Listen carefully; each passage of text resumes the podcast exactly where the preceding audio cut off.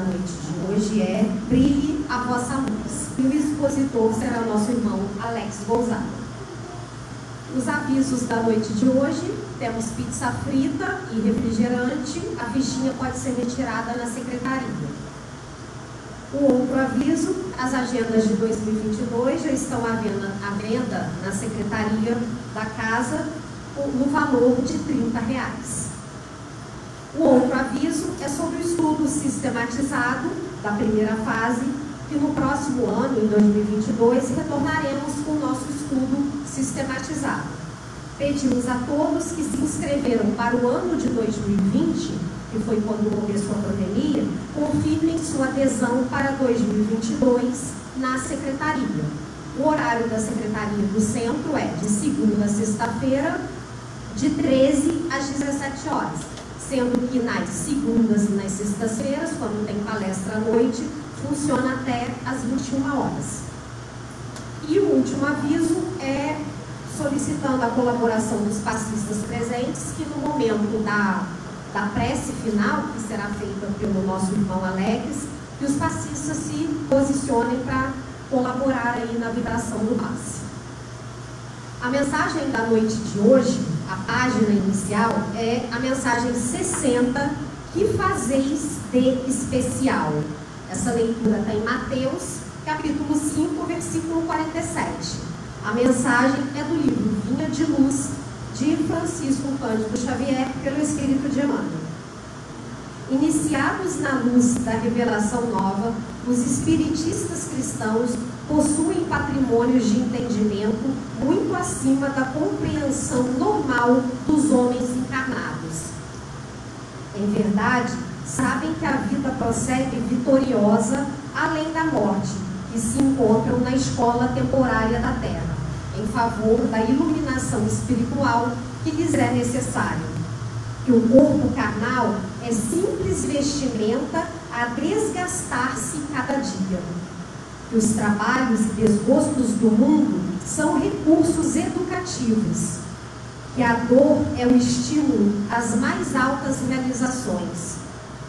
Que a nossa colheita futura se verificará de acordo com a sementeira de agora que a luz do Senhor clareia-nos-á os caminhos, sempre que estivermos a serviço do bem. Que toda oportunidade de trabalho no presente é uma bênção dos poderes divinos. Que ninguém se acha na crosta do planeta em excursão de prazeres fáceis, mas sim em missão de aperfeiçoamento. Que a justiça não é uma ilusão, e que a verdade surpreenderá toda a gente. Que a existência na esfera física é a abençoada oficina de trabalho, resgate e redenção, e que os atos, palavras e pensamentos da criatura produzirão sempre os frutos que lhes dizem respeito no campo infinito da vida. Efetivamente, sabemos tudo isso em face, pois, de tantos conhecimentos e informações dos planos mais atos a beneficiarem nossos círculos felizes do trabalho espiritual, é justo ouçamos a interrogação do Divino Mestre: Que fazeis mais que os outros? Então, irmãos, nessa noite de hoje, e depois dessa leitura, que nós possamos realmente levar essa indagação para o nosso coração. Que estamos fazendo mais do que os outros? O que estamos fazendo de especial? Não só com palavras, mas principalmente com ação, com atitude. Com essa mensagem, que possamos realmente colocar em prática os ensinamentos do Mestre Jesus, que são muitos e são todos louváveis. Todos servem de exemplo para a gente. Agradecidos pela oportunidade de estarmos aqui, te pedimos a permissão para iniciar mais uma palestra aqui no Centro Espírita Caminho da Luz, dizendo graças a Deus.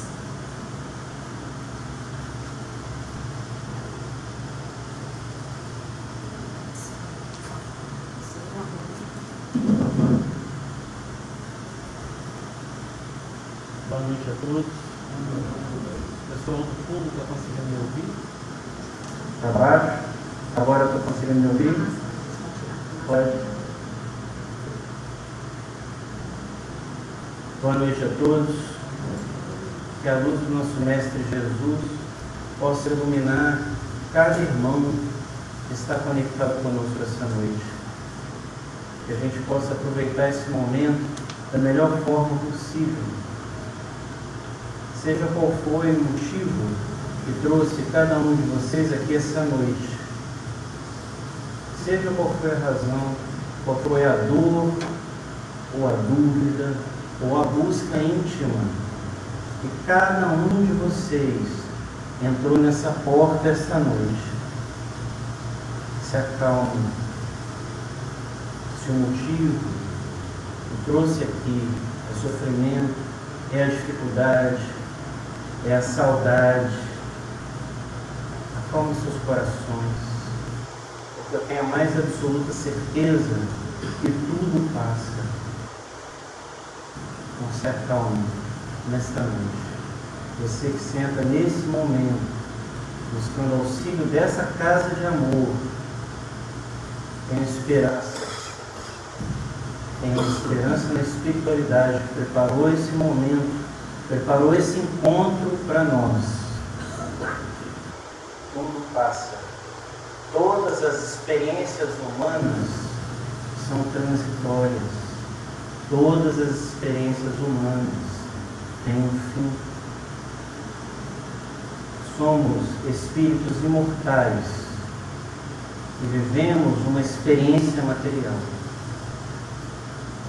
Dores, solidão, angústia, tristeza, as dificuldades emocionais, materiais, o sucesso, a fama, a beleza, a riqueza, o poder. Tudo isso, meus irmãos, tudo isso passa. Tudo isso é transitório aqui na Terra. A gente só vai levar daqui o sentimento sentimento, e tudo isso nos proporciona a nossa oportunidade de crescimento. Acreditem nisso. A mensagem para vocês nessa noite, profundamente, eu creio nisso. Nós não chegamos aqui ao acaso, sentindo a vibração e o amor da presença espiritual que nos envolve. Ninguém atravessa essa porta ao acaso. Existem muitos corações no plano da vida que nos amam. Irmãos que intercedem por nós, a nossa família espiritual. Se a gente sente só hoje, nessa experiência transitória, nós não estamos sozinhos em momento algum. Há muitos irmãos intercedendo por nós. E nesta noite, chegamos aqui, cruzamos esta porta, nesse ambiente de amor que nos acolhe. Não é uma coincidência. Não existem coincidências. Joana de Ângeles, a benfeitora espiritual, nos diz que a coincidência é a presença discreta de Deus, propositalmente programada para dar certo na hora exata e nas circunstâncias ideais. E a hora exata é agora. As circunstâncias ideais estão sendo preparadas a tempo para esse encontro, para estarmos aqui nessa noite. Por isso, peço a vocês que se conectem Tragam esse momento íntimo de vocês com a maior seriedade e com o maior amor. Nós sabemos que esse salão vem sendo preparado há horas pelo mundo espiritual. Há irmãos aqui com vocês, aguardando a presença, a chegada, há corações em festa no mundo espiritual. Acreditem nisso, de verdade, profundamente. Essa é a nossa experiência espiritual. A gente sabe que lá fora não está fácil. A gente sabe que tem muitas dificuldades, tem muitas dores. A gente sabe que para entrar aqui hoje, a gente deixou muitas tribulações e muitas preocupações, que às vezes a nossa cabeça vai conectada lá fora. Mas que a gente possa aproveitar esse momento, por breves instantes, elevem ao pensamento de vocês e se conectem se conecte com a espiritualidade, se conecte com o Mestre Jesus, que nos envolve com o seu amor nesse momento. Que a gente possa trilhar a nossa jornada, como o nome dessa casa, a caminho da luz. Confie. Seja a dificuldade que vocês enfrentam hoje, vai passar e há de brilhar a nossa luz.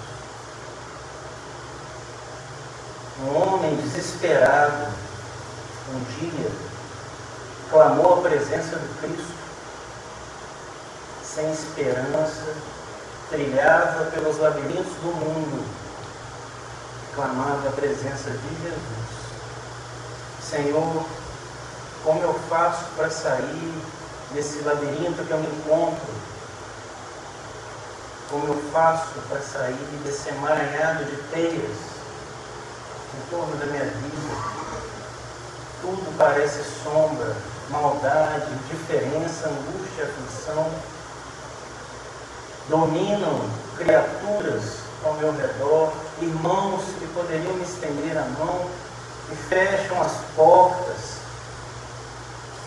Senhor, auxilia Jesus.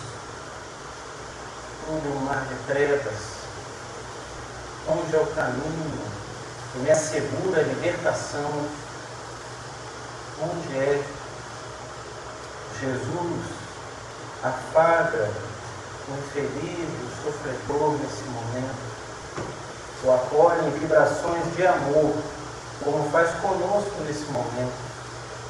Generosamente estende o seu amor por nós e diz: Filho, ninguém te impede de acender a própria luz. Ninguém pode nos impedir de acendermos a nossa luz íntima. Isso é uma escolha. Por mais que em torno de nós há trevas. Essa mensagem está no livro Sinais de Bruno, de Amor. E essa é a proposta do nosso encontro essa noite. Assim, brilhe a vossa luz diante dos homens, para que vejam as nossas boas obras e glorifiquem nosso Pai que está nos céus. Nosso objetivo, durante a nossa jornada existencial aqui na Terra, é nos tornarmos melhores. Esse é o nosso objetivo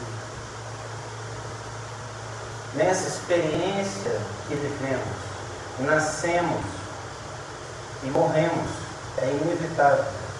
Entre esses dois eventos, nós temos um tempo. E com certeza, esse nosso tempo não é para que a gente junte tesouros que a traça há de morrer. Esse nosso tempo aqui, finito, não é para que a gente ajunte bens, títulos, poder, tudo aquilo que é transitório. Senão a nossa experiência aqui não seria temporária. Tudo o que acontece aqui é para que a gente evolua. E nesse momento desafiador para todos nós, onde um vírus, um vírus, mostra toda a nossa fragilidade humana. A nossa existência é um sopro. Muitos corações partiram, muitas despedidas, muitos amores em direção ao mundo espiritual. E é assim, um vírus mostrou para nós, totalmente indiferente aos nossos títulos, às nossas conquistas, aos nossos estados transitórios. Nunca se fez tanto sentido para nós o brilho a vossa luz. Na passagem de João, da mulher adulta, ela é trazida à presença de Jesus, acusada de estar em adultério. E naquela época, a pena era o apedrejamento. E questionam a Jesus sobre isso. E aí, mestre? Jesus sonda a multidão. Ele simplesmente afirma: atira a primeira pedra que estiver sem pecado. Simples assim. Todos nesse momento olham para dentro. Isso é a luz, a luz do Mestre que ilumina nossas sombras mais íntimas. Eles olham para dentro e nenhum se vê em condições de jogar aquela mulher e se retiram todos. Jesus protegeu a mulher, mas ele acolheu aquela multidão, ajudou que cada um enxergasse suas sombras naquele momento. Ninguém tinha condição de julgar aquela mulher. É o Mestre jogando luz sobre nossas sombras. E quantas vezes nós achamos que o Evangelho são palavras rebuscadas, palavras difíceis ou palavras bonitas. Só que o Evangelho é luz. O Evangelho ilumina a nossa vida, desde que a gente o traga para o nosso cotidiano. Quantas mulheres adúlteras hoje Basta a gente ver nas redes sociais o mínimo que alguém se expõe, muitas pedras são atiradas. Por aqueles que não olham para dentro, incapazes de ver a própria sombra. Somos treinados em julgar o próximo imediatamente. Intolerância, maledicência, ignorância, por vários fatores, várias questões do outro. Nós atiramos pedras nos nossos irmãos de caminhada. Perceber essas nossas dificuldades, essas nossas imperfeições, coisas do nosso cotidiano, é que vai nos ajudar nesse processo de evolução. Nesse mesmo capítulo, Jesus afirma: Eu sou a luz do mundo. Quem me segue não andará em trevas, mas terá a luz da vida. Ele sinaliza isso para nós. Porque o código está no Evangelho. Ele deixou todo o caminho. Quem segue não andará em trevas. É um guia. Jesus é nosso guia e o nosso modelo para a nossa busca da nossa iluminação interior. Está na questão 625 do livro dos Espíritos. Qual o tipo mais perfeito que Deus tem oferecido ao homem para servir de divino modelo? Jesus. Essa é a resposta do mundo espiritual para nós. No livro Voltei, a primeira vez que eu li esse livro foi surpreendente. É uma leitura importantíssima para nós espíritos, porque é uma experiência do irmão Jacó, pseudônimo de Frederico Filho, presidente da Federação Espírita Brasileira, um grande trabalhador espírita, conhecido pela sua desenvoltura nas mesas mediúnicas, no diálogo com os nossos irmãos sofredores. E ele, nesse livro, relata imediatamente o momento que ele desencarna, começando pelo seu velório. E tem situações nesse livro que são um alerta para nós. A nossa postura, quando a gente chega no momento do velório, do passamento de algum irmão que está ali em volta com o seu desenlace espiritual, retornando à parte espiritual, e às vezes a gente fica numa postura de uma conversa menos edificante, às vezes alguma piada desagradável, comentários que não ajudam aquele irmão que está no processo de desenlace espiritual. E ele conta no livro a imensa dificuldade que foi para ele ouvir isso, no momento que ele estava se desvencilhando ali do processo do corpo físico, ouvir esses comentários voltei. Alguns trechos do livro são surpreendentes para nós. Mas o que eu queria destacar é que Frederico Filho, logo que ele se encontra e se identifica, veio uma caravana para buscar alguns irmãos que estavam desencarnando. E essa caravana era conduzida por Dr. Bezerra de Menezes. E ele até então envolto naquele momento, sendo acolhido, sendo amparado, outros espíritos chegando. Ele percebe a chegada de uma professora que vinha do subúrbio do Rio de Janeiro, também recém-desencarnada, e ela projetava uma luz constrangedora. É nesse momento que ele olha para ele e ele se vê opaco, sem nenhuma luz.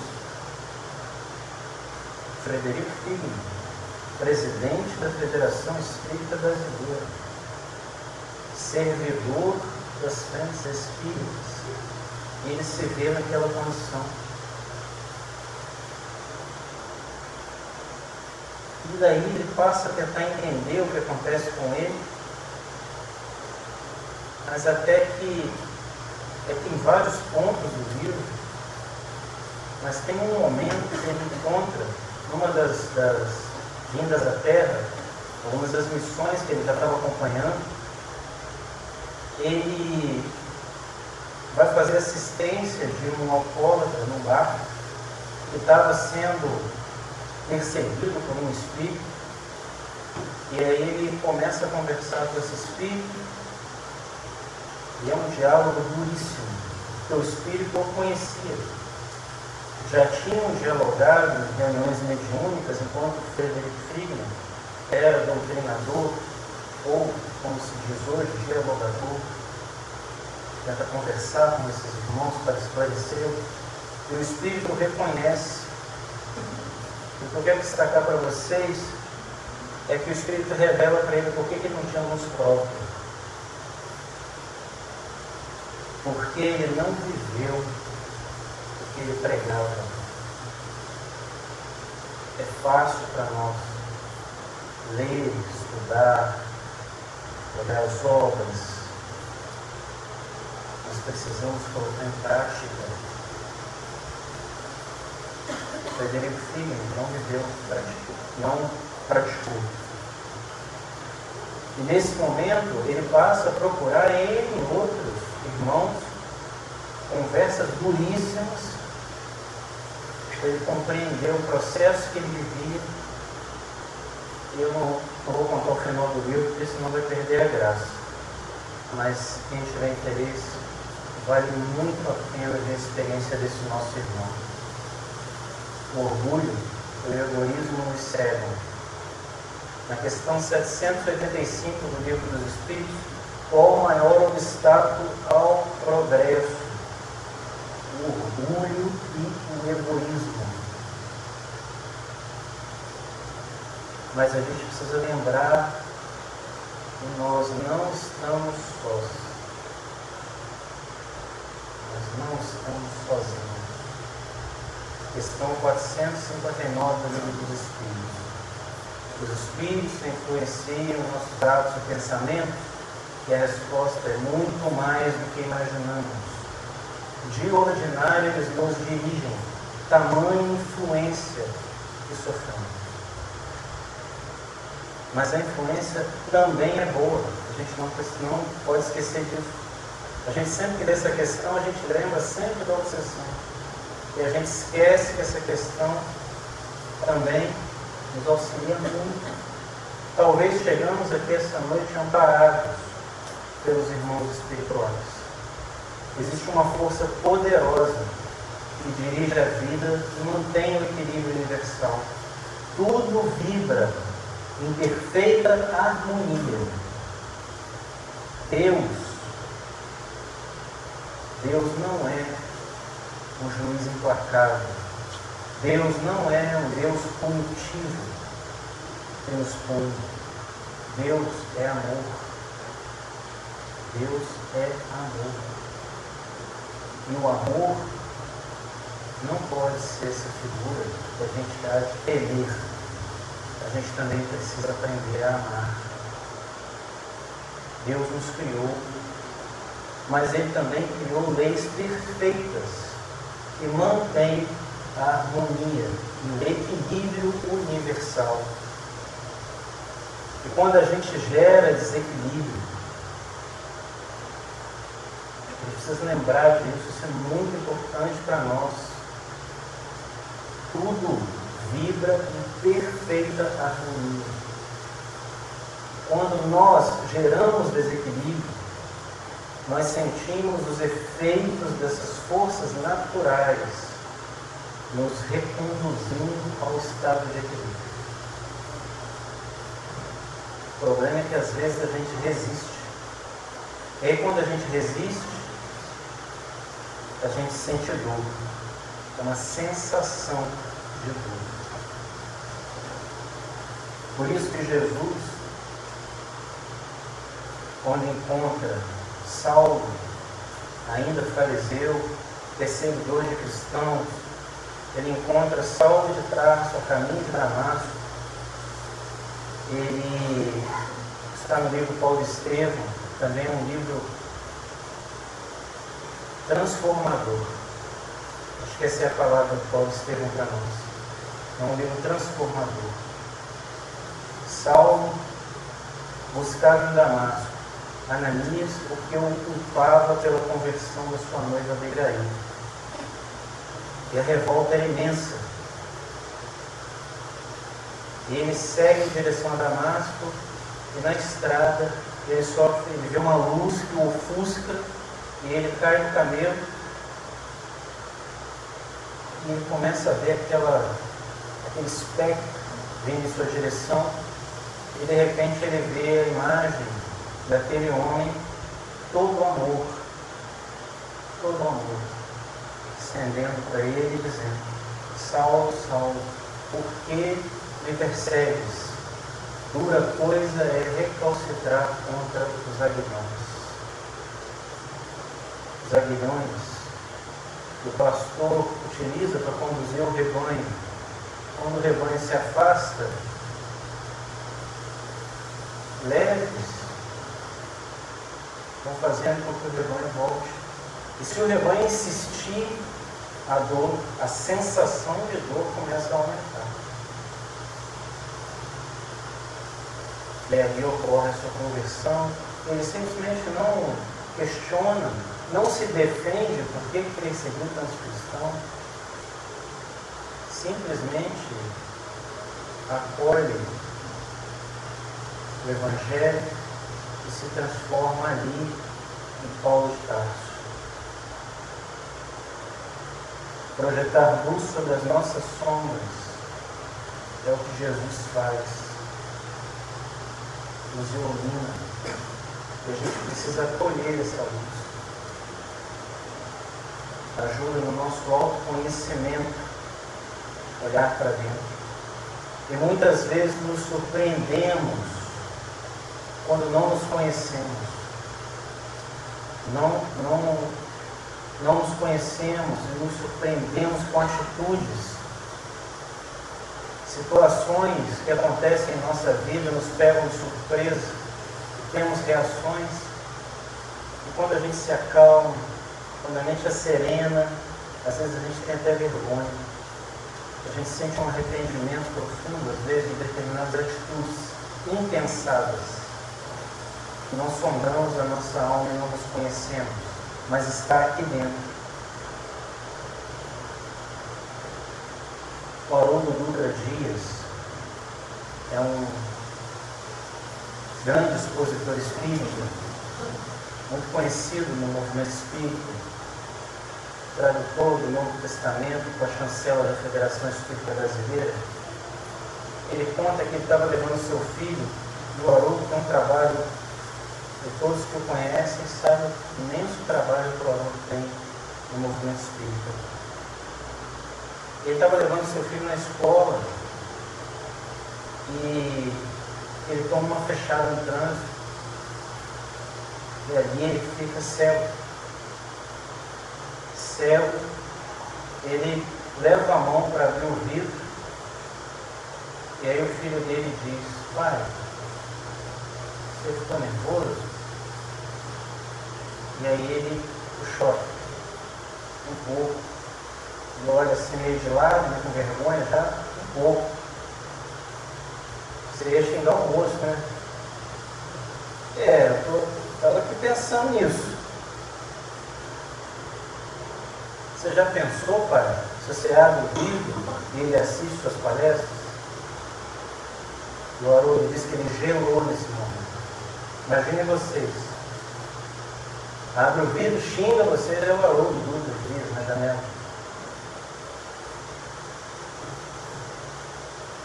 É importante a gente disciplinar as nossas emoções, para que a gente possa se controlar, ter disciplina, não permitir que estímulos exteriores determinem o nosso estado emocional. Quantas vezes a gente afirma, nossa, mas aquela pessoa me irrita, aquela pessoa me tira do sério, quando a gente permite isso, a gente não se conhece a gente não domina as nossas emoções, a gente dá muito poder ao outro, a gente permite que ele determine como vai ser o resto do meu dia. Às vezes irritado. Isso é poder que eu estou dando ao outro de controlar o meu estado emocional. A gente vê grandes almas, grandes almas, nós vimos passar pela terra, espíritos iluminados,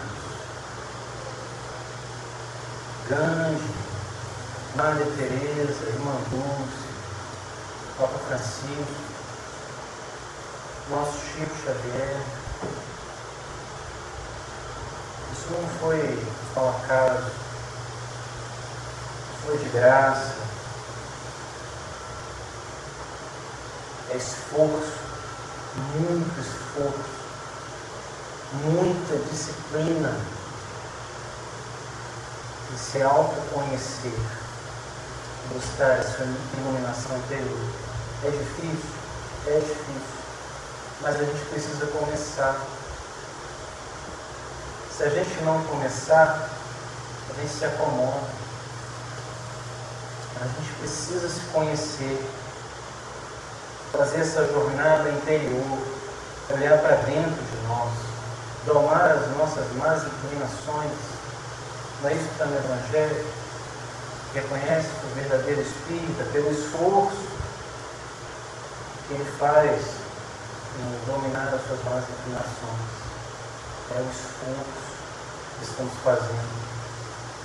A gente precisa olhar para dentro de nós e verdadeiramente a gente precisa se perguntar quem sou eu? Vocês olhem diante do espelho, faça essa pergunta: quem sou eu? O que eu estou fazendo aqui na Terra? É importante a gente refletir sobre isso. Qual que é o meu objetivo existencial? Por que, que eu existo? Lembrando que a nossa experiência é uma experiência finita. Será que a gente está vivendo no automático? Dia após dia, acordo, vou repetindo, não automatizo. Da mesma forma, eu reajo a estímulos externos sem pensar, de forma automática, repetindo padrões que nós trazemos de muitas e muitas encarnações, muitas existências. E a gente é pego surpreendido como o Haroldo foi pego. Às vezes a gente está cego diante do verdadeiro sentido da vida.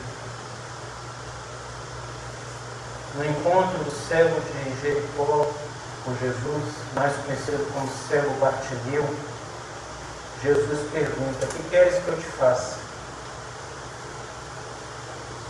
Quando comecei a estudar a doutrina espírita, eu achei estranha essa pergunta, porque Jesus tinha curado tanta gente, teve paralítico, andar, e, e cego enxergar, multiplicado pães. Jesus tinha feito tanta coisa, ele encontra um cego e pergunta para ele, o que queres que eu te faça? Na minha cabeça, na época, óbvio, ele, ele, ele quer ficar curado da cegueira, ele quer enxergar. Só que Jesus, quando fazia as questões, ficava para nós, até hoje. O importante não era a cura física, porque todos que foram curados por Jesus desencarnaram. O objetivo dele não era a cura material. Se não morreu daquela época pela doença, morreu depois.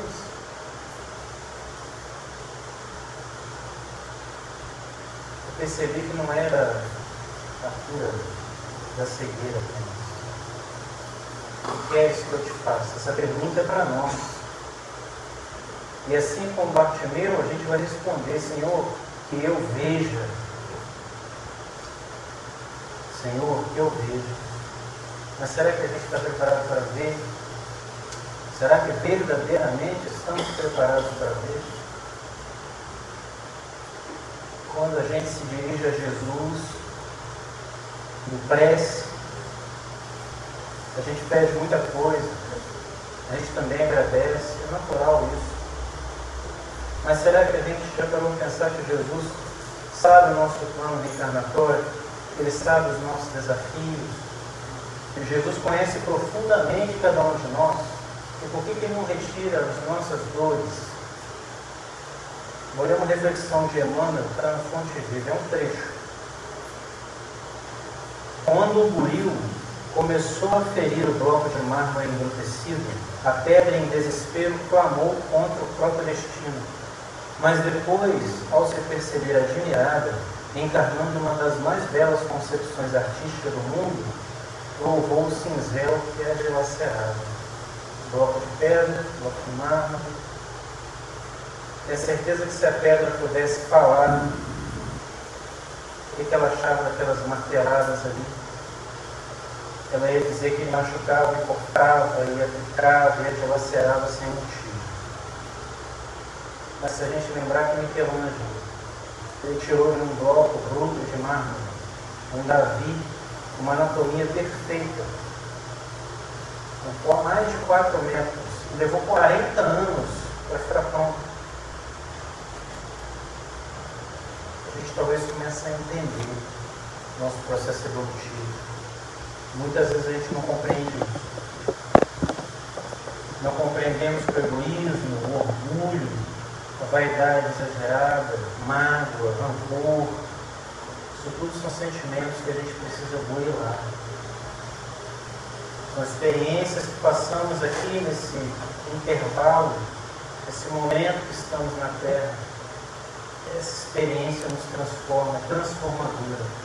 São essas situações que vivemos, às vezes são dolorosas, mas a gente precisa lembrar do capítulo 5 do Evangelho, causas anteriores e atuais das nossas aflições. Eu convido a todos vocês nessa noite a visitar o capítulo 5 do Evangelho. A gente está aqui restabelecendo o equilíbrio, que muitas vezes nós desequilibramos. E quando a gente não compreende isso, a gente alimenta ingratidão. A gente passa a exigir da vida que ela atenda às nossas necessidades.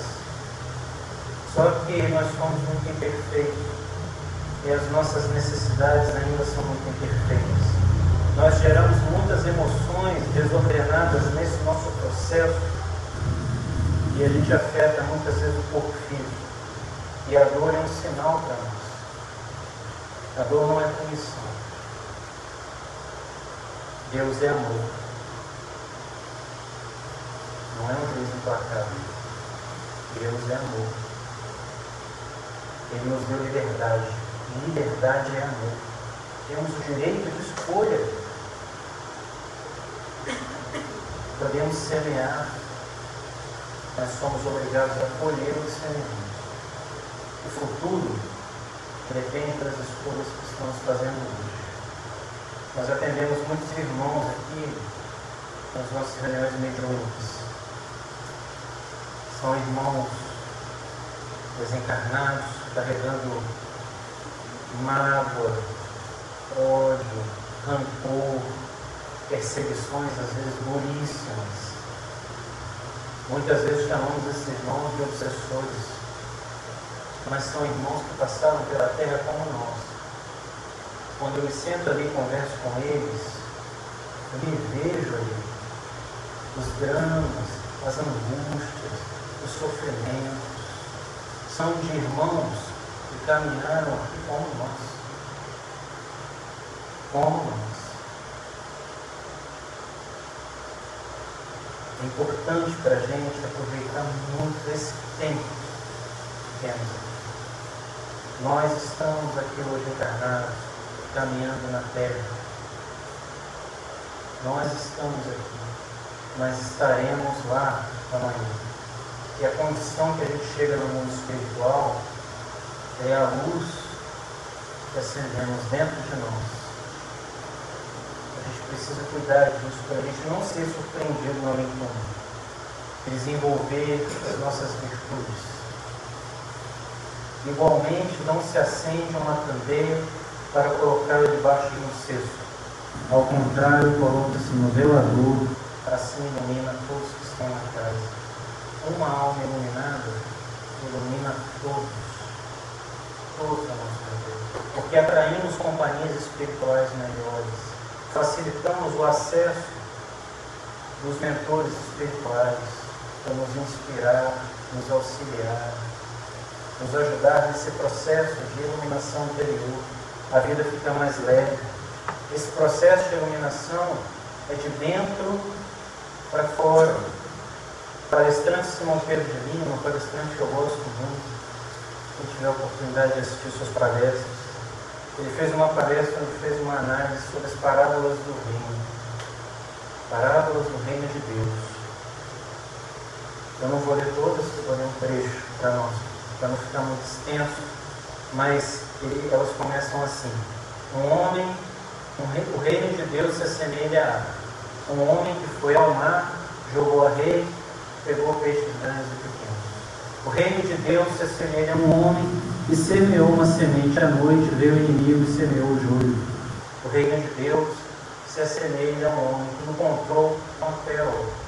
O reino de Deus se assemelha a um homem que encontrou o tesouro enterrado no campo. O reino de Deus se assemelha a uma mulher que fez a massa, colocou três medidas de fermento e a massa cresceu. Simão Pedro nos diz o que caracteriza as parábolas do reino, do Evangelho. Todas em Mateus capítulo 13. O peixe se encontra dentro do mar, a semente dentro do suco da terra, a pérola está dentro da ostra, o tesouro é enterrado dentro da terra, o fermento revela a massa de dentro para fora. Cinco parábolas falando sobre o reino de Deus. Mensagem de interiorização. É no interior que as coisas acontecem. Por isso que o Cristo diz em Lucas, o reino de Deus não vem de aparências exteriores. O reino de Deus está dentro de vós. Vós sois a luz do mundo. A gente precisa se lembrar disso.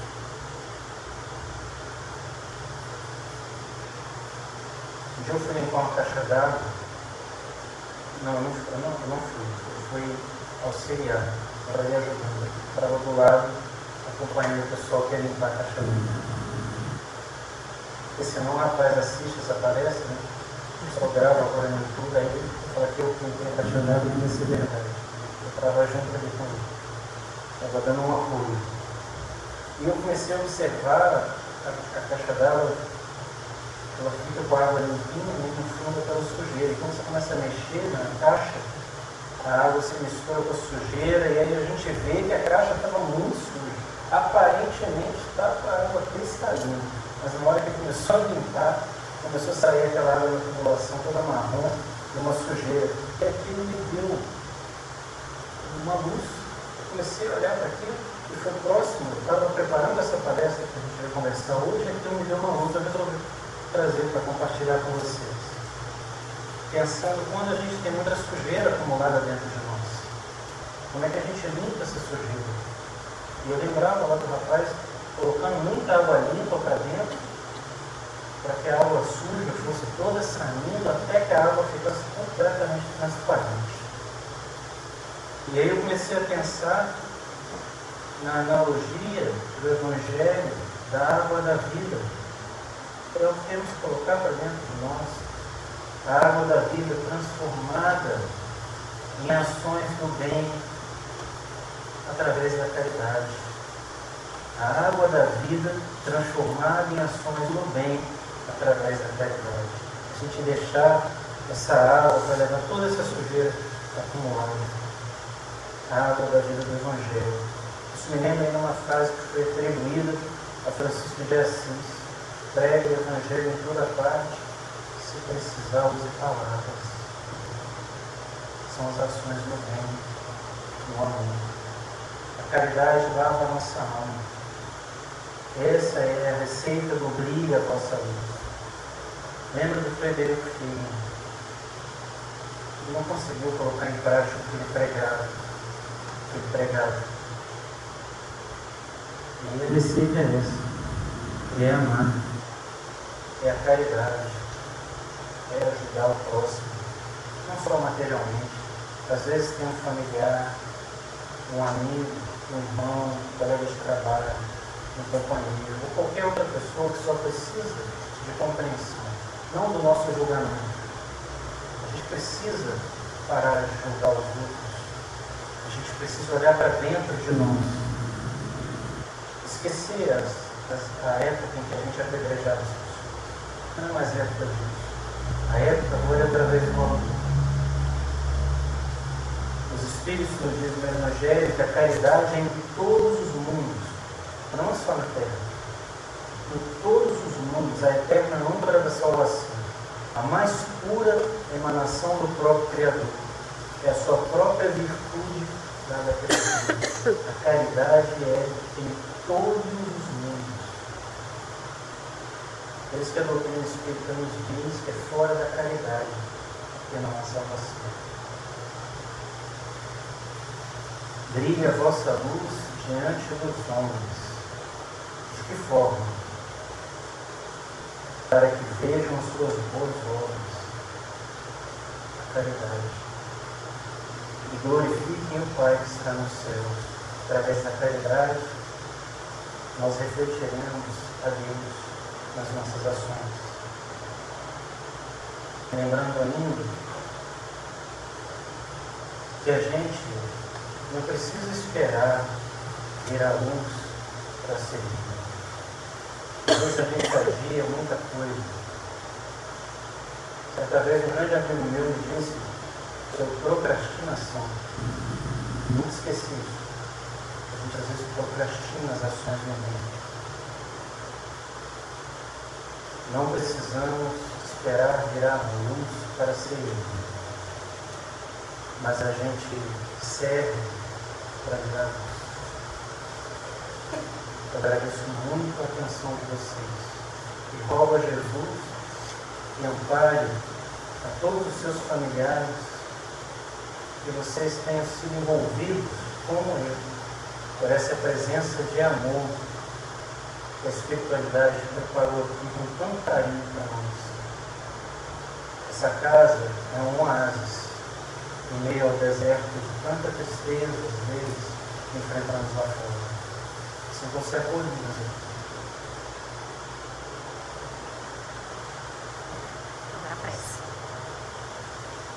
Vou pedir a todos para a gente fechar os nossos olhos, para que a gente se envolva ainda mais por essa atmosfera de amor. Rogando a Jesus Mestre querido, sol das nossas vidas, irradia para nós a tua presença, nos envolvendo, nos amparando, nos inspirando a dar o melhor dentro do nosso possível. Senhor Jesus, abençoa cada um aqui neste momento, a cada irmão conectado conosco esta noite. Aos seus familiares, a todos aqueles necessitados, a todos aqueles ainda que estão perdidos no mundo, que possam sentir a tua presença como nós sentimos, presença transformadora em nossos corações, que verdadeiramente é capaz de mudar os nossos pensamentos, para que a gente possa se conectar com a mais pura energia de amor que nos envolve, nos acolhe, nos ampara, hoje, agora e sempre, Senhor. Graças a Deus.